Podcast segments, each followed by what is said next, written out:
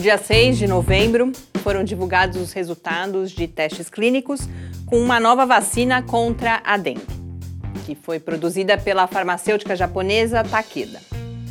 No Brasil, o assunto recebeu a atenção de veículos midiáticos importantes com textos otimistas que deixaram em segundo plano as ressalvas que se destacam nos comentários em outros países. As notícias ignoraram solenemente a existência de uma vacina brasileira do Instituto Butantan, que já está na terceira e última fase de testes clínicos.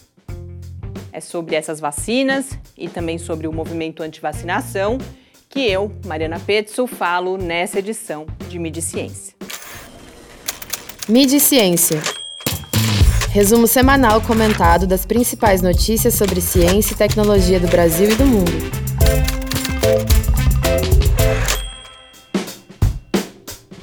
Um desafio no desenvolvimento de vacinas contra a dengue é que são quatro os subtipos do vírus. E os anticorpos que são produzidos contra um deles podem tornar a segunda infecção, por um outro subtipo, muito mais grave. Em 2017, uma primeira vacina, a Dengvaxia, desenvolvida pela Sanofi Pasteur, virou um grande escândalo justamente porque favorecia esses quadros mais severos em pessoas que não tinham tido dengue antes.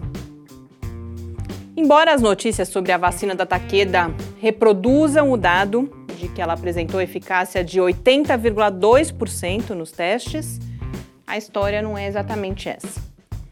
Para o tipo 2 do vírus, esse número foi até maior, de 97,7%. Mas para o tipo 3, foi de apenas 62,6%.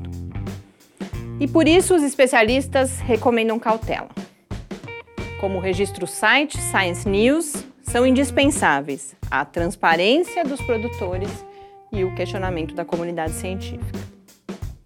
Já no caso da vacina brasileira, ainda não é possível discutir eficácia, mas um indicador da expectativa que foi criada com a divulgação de resultados preliminares é que em dezembro do ano passado, a multinacional farmacêutica MSD fechou acordo com o Butantan no valor de pelo menos 100 milhões de dólares para acelerar o desenvolvimento. A parceria, aliás, é um caso ainda raro de transferência de conhecimento e tecnologia com o Brasil no polo que vende essa tecnologia. Mas, mesmo assim, os jornalistas aparentemente não lembraram dela ao incensarem a vacina da Takeda. E além desse aparente complexo de vira-lata, as notícias recentes também são um pouco confusas. Temas de saúde exigem cuidado redobrado, ainda mais no caso das vacinas, considerando a epidemia de desinformação que a gente vive.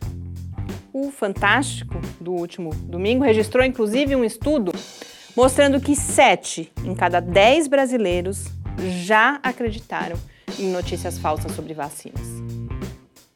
Um dado especialmente assustador é que nos últimos quatro anos, o índice de vacinação contra o sarampo caiu de 96% para 57%. E no caso da polio, a queda foi de 98% para 51%. Dizer que todas as vacinas são desprovidas de riscos não seria verdade. Mas todas aquelas já consolidadas, disseminadas, são bastante seguras. E, além disso, cientistas, autoridades de saúde pública fazem um trabalho permanente no mundo todo, buscando nessas composições, que são cada vez mais seguras, até mesmo os menores e mais raros riscos. Como destaca um texto publicado na Nature, esses esforços são ofuscados pelas fake news. A informação de má qualidade, mal intencionada, se junta ainda segundo a Nature, ao fato de que as vacinas protegem de doenças que se tornaram raras justamente por causa delas e cujos efeitos, portanto, estão esquecidos, como é o caso do sarampo. A desinformação, junto com essa distância dos impactos das doenças, dificulta a decisão que é baseada no custo-benefício. como alerta a VAS, combater esse cenário é uma tarefa, ao mesmo tempo, de cada um de nós, que temos de cuidar das informações que a gente compartilha, dos canais em que as informações são compartilhadas e das autoridades.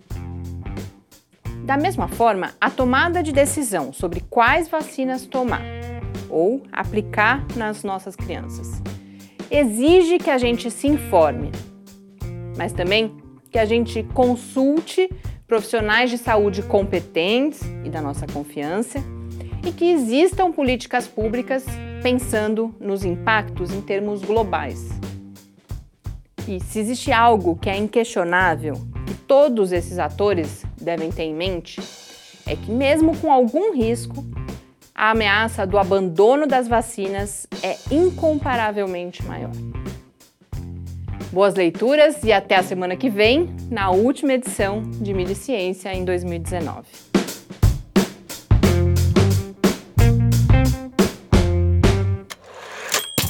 E Ciência, uma realização do Laboratório Aberto de Interatividade Lábio Fiscar